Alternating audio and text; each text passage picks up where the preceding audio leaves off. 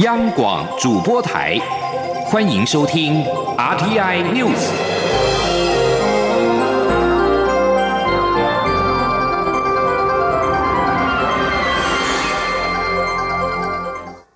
各位好，我是主播王玉伟，欢迎收听这节央广主播台提供给您的 RTI News。新闻首先带您关注，蔡英文总统今天上午近八点应华府智库哈德逊研究所邀请，于该所线上年终庆祝活动发表专题演说。总统表示，对岸与日俱增的挑衅，升高两岸擦枪走火和误判的风险。他认为双方有必要本于相互尊重、善意与理解，设法和平共存。总统并且强调，台湾人民不愿意永远对立，但坚决捍卫自由的生活方式。今天记者欧阳梦平的采访报道。蔡英文总统在演说中表示，世界再度面临要自由或威权主义的重大抉择。他指出，香港这个曾经是亚洲最自由繁荣的城市，现在已经陷入恐惧、焦虑和动荡之中。曾经可以自由航行、对国际海运至关重要的南海，现在已经高度军事化。新疆等地日益加剧的宗教迫害，也引起国际严重的关切。我们对于二十一世纪原本满怀的憧憬，已经背离现实越来越远。总统并指出，台湾也对台海对岸与日俱增的挑衅高度警戒。解放军战机和船舰频繁穿越海峡中线，升高两岸擦枪走火和误判的风险。中国罔顾台湾两千三百万人民，百般阻挠台湾参与卫生、飞航安全、国际警察合作、气候变迁等国际组织，并恶意散布假讯息，煽动人民怀疑政府，挑战台湾民主的弱点。他要清楚说明，这不是我方期待的两两岸关系，我方寻求的是建设性的两岸对话，在不预设前提下。和平解决旗舰。总统认为双方有必要本于相互尊重、善意和理解，设法和平共存。这向来是他的两岸政策基础。这个立场也最符合区域和平稳定的利益。台湾人民不愿永远对立，但坚决捍卫自由的生活方式。他说：“While the 23 million people of Taiwan do not want to live in a state of permanent antagonism.” we are also determined to safeguard our freedoms and way of life. We have made it a priority to strengthen our most valuable asset, that is democracy. We have implemented responsible ways to tackle disinformation through openness and transparency.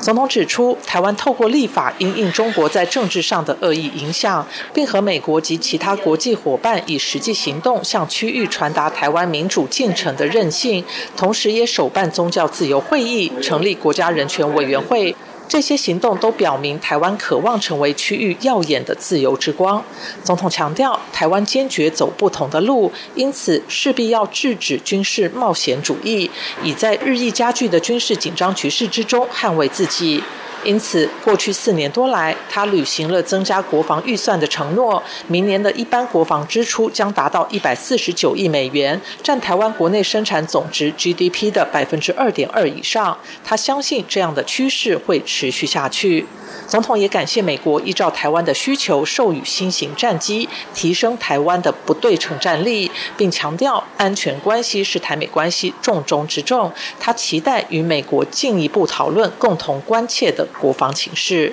中央广播电台记者欧阳梦平在台北采访报道。而在经贸情势方面，蔡总统今天在演说当中表示，台湾已经改变过去的经济停滞、经贸依附非真心顾及台湾利益者的情况，而且有更好的准备，以应应全球的挑战。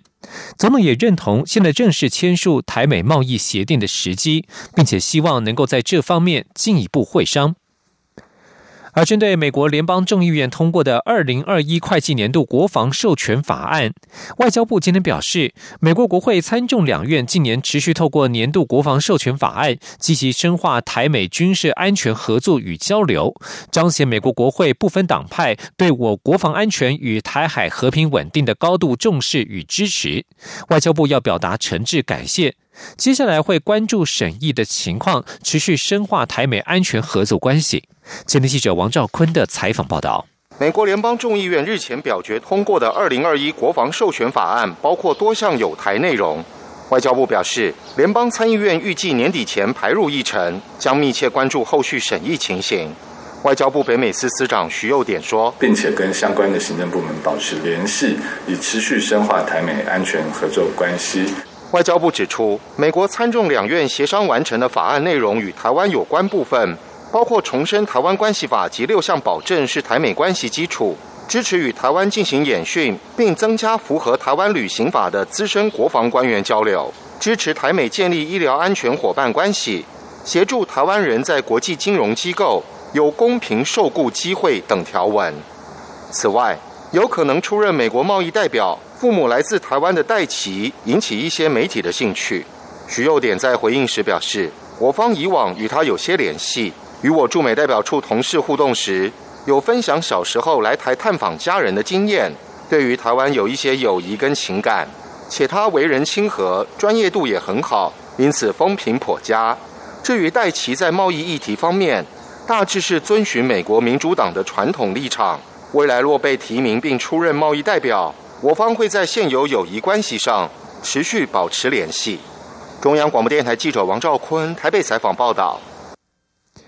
今天十二月十号是世界人权日，蔡英文总统今天上午出席国家人权委员会举办的台湾人权 UP 柜活动。总统在致辞时再次宣誓，往后不管是推动政策改革，或是个别公务员，人权都会是基本而优先的价值。行政院也正在研议成立人权处，统筹推动跨部会的人权事务。前的记者欧阳梦平的采访报道。今天是国际人权日，国家人权委员会举办台湾人权 UP 会活动，蔡英文总统特地出席，除了参访人权主题特展，也共同主持人权会 logo 的启用仪式。总统在致辞时表示，人权之路没有尽头，在今天的台湾依然有改变在发生。人权会在今年八月正式运作，让台湾终于有了符合巴黎原则的独立人权机构。这几个月来，人权会也不断为人权保障工工作创下新的里程碑。总统指出，人权会除了依法调查人权侵害事件、提出人权报告，也积极推动政府各机关间的人权议题合作，协助政府各部门推动人权教育，深化文官的人权认知，让政府部门能够不断进步，也让人权理念能够真正的扎根茁壮。总统并再次强调，往后不管是推动政策改革，或是个别公务员，人权都会是基本而优先的价值。除了行政院人事行政总处、法务部司法官学院以及教育部国家教育研究院都准备与人权会合作，提出人权教育计划。人权会也将和司法院合作，以法庭之友的方式出席宪法法庭的言辞辩论，提供人权的观点。行政院则在研议要成立人权。处总统说，行政院也正在研议评估未来在行政院成立人权处，统筹推动跨部会的人权事务。这些积极的行动都显示，国家人权委员会的成立，带动了政府各机关的人权升级，促成了整个人权价值的落实。总统指出，人权也是台湾走向世界、开启国际合作的好方法。人权会规划在疫情告一段落后举办大型国际研讨会，邀请国际人权专家学者来台，针对重要的人权议题进行对话。希望透过国际合作，向国际宣示台湾对人权的承诺，也让台湾的人权工作持续与国际接轨，并透过彼此的经验学习与分享，为台湾带来更多新的观点与启发。中央广播电台记者欧阳梦平在台北采访报道。继续关注防疫措施。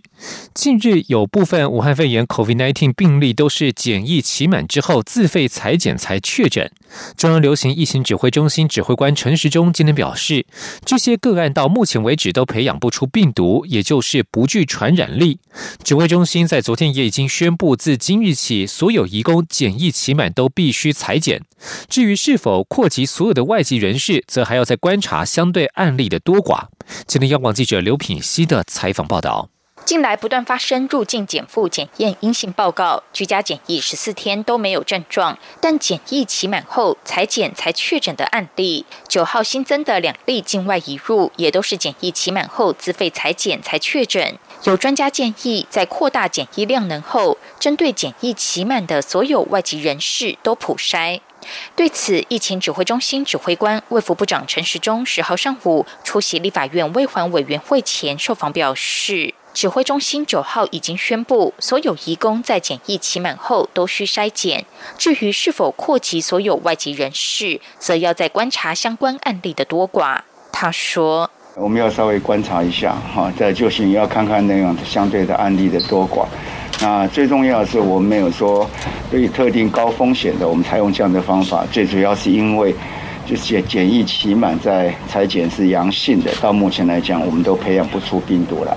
对于有专家建议将检验的 CT 值由三十五提高为四十，以扩大确诊的范围。陈时中说：“尊重专家的意见，但目前从科学证据来看，CT 值超过三十二的案例都培养不出病毒。本土案例也只有一名 CT 值超过三二的个案可以培养出病毒，因此目前并未朝这个方向规划。此外，近期英国领先全球接种 COVID-19 疫苗，却在部分族群身上出现过敏反应。陈时中表示。”指挥中心会注意不良反应通报以及疫苗生产者后市场的报告，请专家综合判断，再列出台湾适当的施打方法。另一方面，台大公卫学院跟彰化县卫生局合作的万人血清抗体检测计划引发争议，卫福部日前判定违反人体研究法。对此，陈时中表示，专案小组认定该计划违反相关程序，后续就依法办理。至于要开罚多少，则尊重专案小组的决定。央广记者刘品熙在台北的采访报道。而现在有许多人将疫情的解方寄托于疫苗。路透社九号报道，英国医药监管当局表示，任何具有药物或食物过敏史的人都不应该接种辉瑞和德国生技公司 BNT 所研发的 COVID-19 疫苗。英国自八号起对民众展开大规模的疫苗接种，首波锁定年长者和第一线的医疗工作人员。英国药物与保健产品法规管理局表示，自从开始施打疫苗之后，已经出现两起过敏性反应以及一起可能过敏反应的通报。局长瑞恩发布声明指出，大多数人都不会有过敏性反应，而保护人们免于 COVID-19 的好处要比这项风险更为重要。民众可以对这支疫苗有全然的信心。另一项挑战则是疫苗的资讯安全。美国辉瑞药厂与德国 B N T 所研发的疫苗，两家公司在今天表示，欧盟欧洲联盟药品监管机关遭到网络攻击时，两家公司所合作研发的新冠病毒疫苗相关的文件被非法存取，但是系统没有遭到破坏。路透社曾经报道，与北韩、伊朗、越南、中国、俄罗斯有关联的骇客被控在不同的场合试图窃取病毒相关资讯以及可能的疗法。欧洲联盟执行委员会主席范德赖恩在九号警告，布鲁塞尔与伦敦在脱欧后的贸易协议上仍然是相距甚远。范德赖恩在结束与英国首相强生的工作晚餐之后，发表声明表示，他们针对双方僵持的议题的当前情况进行了一场生动有趣的讨论，但是彼此仍然相距甚远。范德赖恩表示，他与强生同意，谈判小组应该立即重新集会，以试图化解这些重要议题。他们将在这个周末十三号之前做出决定。强生办公室的一名高层消息人士也表示，现在双方仍有非常大的差距，不清楚能否弥合。对于无协议脱欧的忧心正在日益高涨。欧盟与英国原本视这一场会谈为突破僵局的契机，但是他们也坦诚，会谈有可能毁在贸易协议的手上。一旦双方未能在十二月三十一号之前，针对保护约一兆美元的年度贸易免于关税和配额达成协议，双边企业都将受害。以上新闻由王玉伟编辑播报，稍后请继续收听央广午间新闻。我是中央流行疫情指挥中心指挥官陈时中。全球武汉肺炎疫情持续升温，我国自十二月一日启动秋冬防疫专案。第一，如果您需要入境我国或自我国转机，请准备登机前三日内的 COVID-19 核酸检验报告。入境后也请配合居家检疫。第二，出入八大类场所，请您务必佩戴口罩。第三，请各医疗院所提高警觉，加强疑似个案通报裁剪。有政府，请安心。资讯由机关署。提供。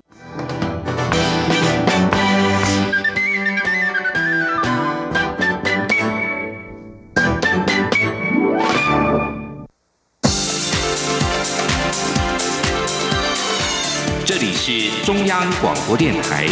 台湾之音欢迎继续收听新闻。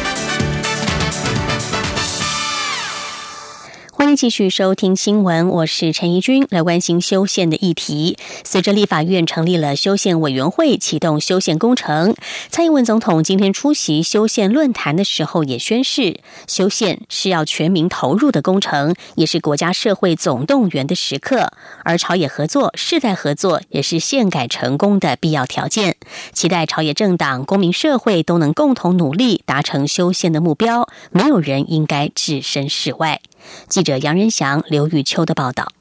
立法院成立跨党派立委组成的修宪委员会后，修宪列车正式启动。面对修宪进程，蔡英文总统十号出席 Now News 举办的修宪论坛开幕致辞时宣誓：国家体制的强化与民主的深化是他第二任期的重要工作之一。身为一位连任的总统，因为没有连任压力，他将更能客观思考国家体制与宪政改革，留给下一代更能支撑未来考验的宪政体制。面对修宪的超高门槛，蔡总统再度向在野党喊话，强调修宪是国家大事，需要朝野合作才能达成。他高度期盼修宪委员会的运作过程中，朝野能寻求出最大程度的修宪共识。我再一次强调，朝野合作、世代合作，这是宪改成功的必要条件，也是台湾社会前进的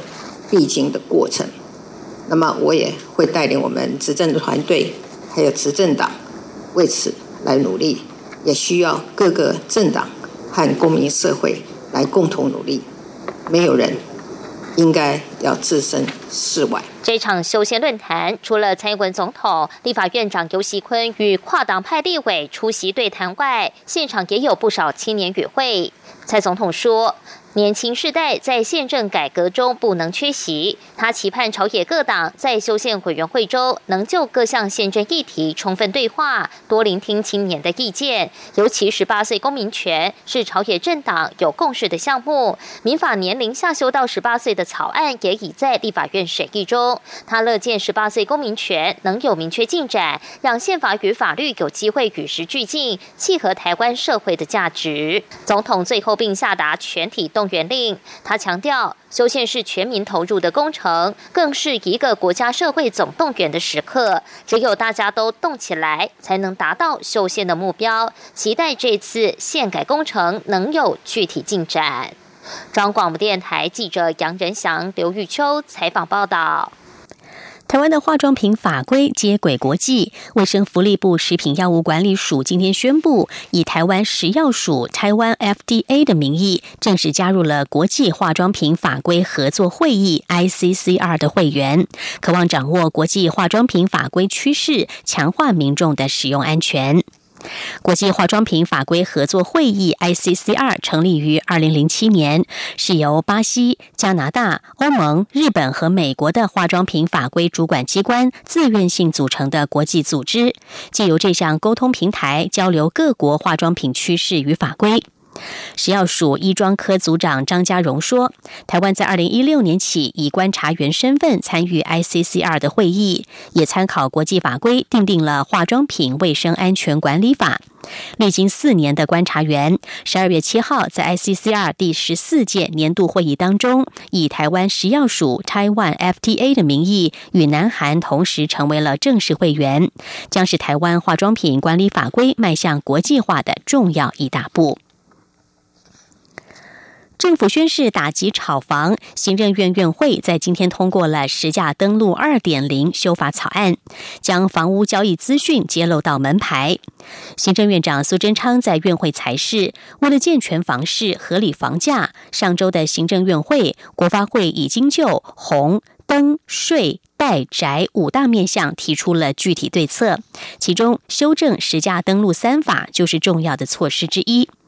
苏奎表示，在保障民众隐私权的前提之下，精进不动产成交资讯申报登录制度，有助于避免不动产价格不当的哄抬以及消费纠纷。这对健全不动产交易市场、落实居住正义是相当重要的一环。另外，行政院会也通过了所得基本税额条例第十二条、第十八条的修正草案，杜绝个人借由设立公司或是股权交易规避不动产交易税，以防止有心人士钻营漏洞，遏制房地炒作。而购买不动产或者是投资股票这些金融市场，有很多民众也都担心会买在最高点，总是难以判定什么时候是最好的时机。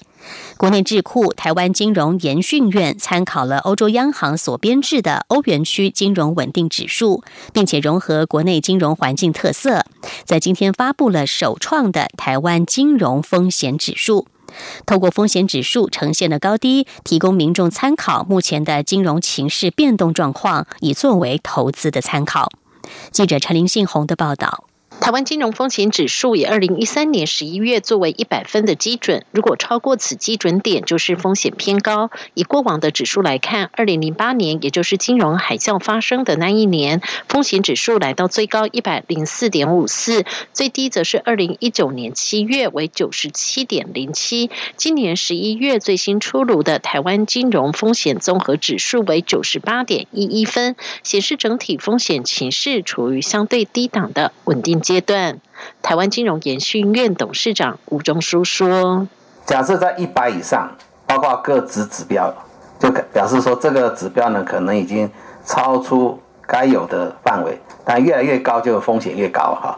越来越低，就风险就是比较平稳。上个月九十八点一，相对来讲，它是比较属于平稳状态，不是说最低哦，它是相对稳定的一个阶段。”另外，从十一月的指数分项来看，在国内不动产部分，今年七月之前房价上涨率高于房租上涨，显示风险慢慢攀升。但七月之后，房租上涨率跟进，以居家住宅来看，风险呈现趋缓。不过，商业不动产慢慢攀高。金融研训院指出，商办房价租金比今年持续稳步上扬，显示台湾国内目前仍以商办市场相对较为热络。至于从股票市场来，看，国内股市近期上扬，本一比升高，十一月来到七年来新高，加上股市报酬率对十年期公债利差连续三个月缩小，分项指数十一月连续三个月上升，预估年底持续上扬机会仍高，仍在稳定范围。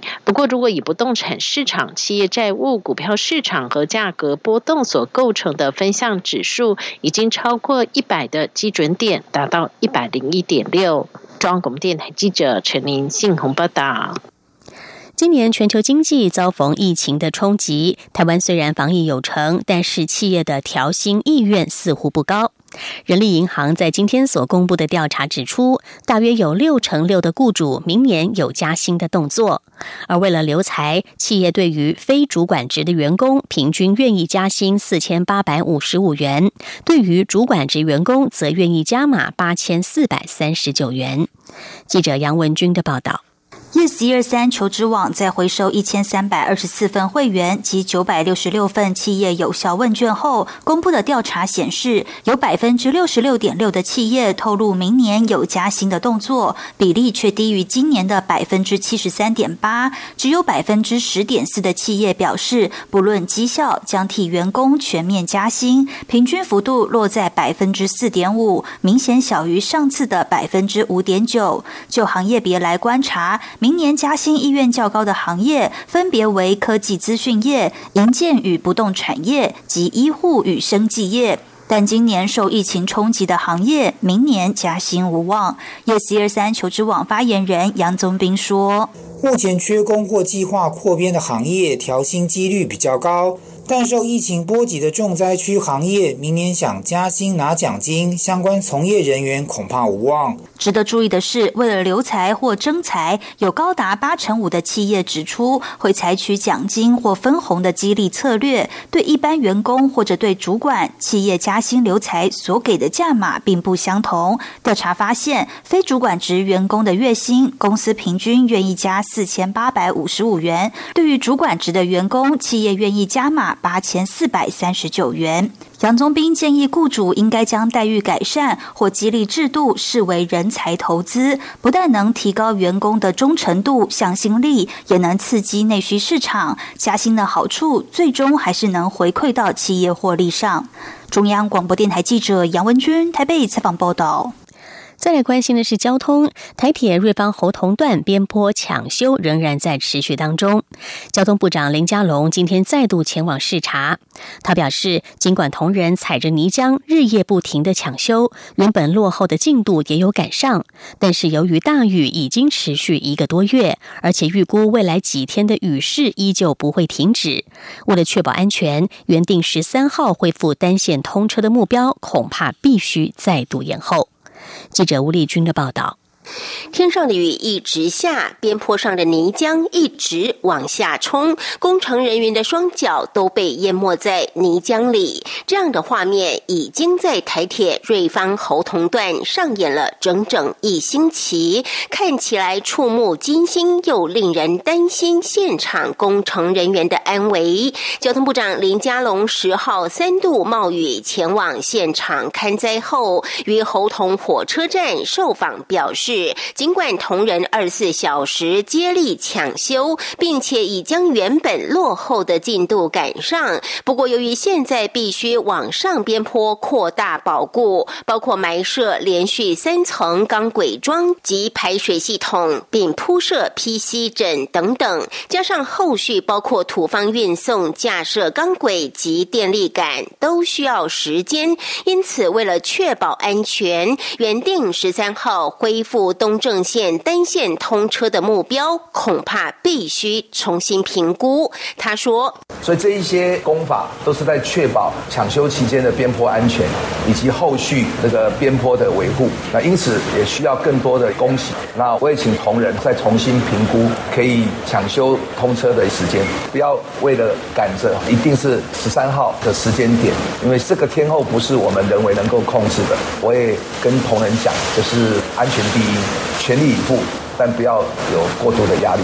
林佳龙指出，这个路段过去并非地质敏感区或土石流前市区，也没有直接致灾的案例，因此按照台铁过去的标准，将这个边坡列为 C 级。只是因为连日大雨导致边坡坍塌，因此未来也将针对这样的特定情境列入危险边坡分级的考量，提高灾害预防的精准度。此外，交通部日前也针对这段边坡抢修后的短中长期复建，以三个月的时间来调查评估，可能会以民隧道的方式来进行改善。而针对所有涉及台铁边坡的分级管理，现在也在进行检讨，希望让标准更明确，认定更严谨。对于需加强监测改善的路段，交通部也会投入。更多的预算。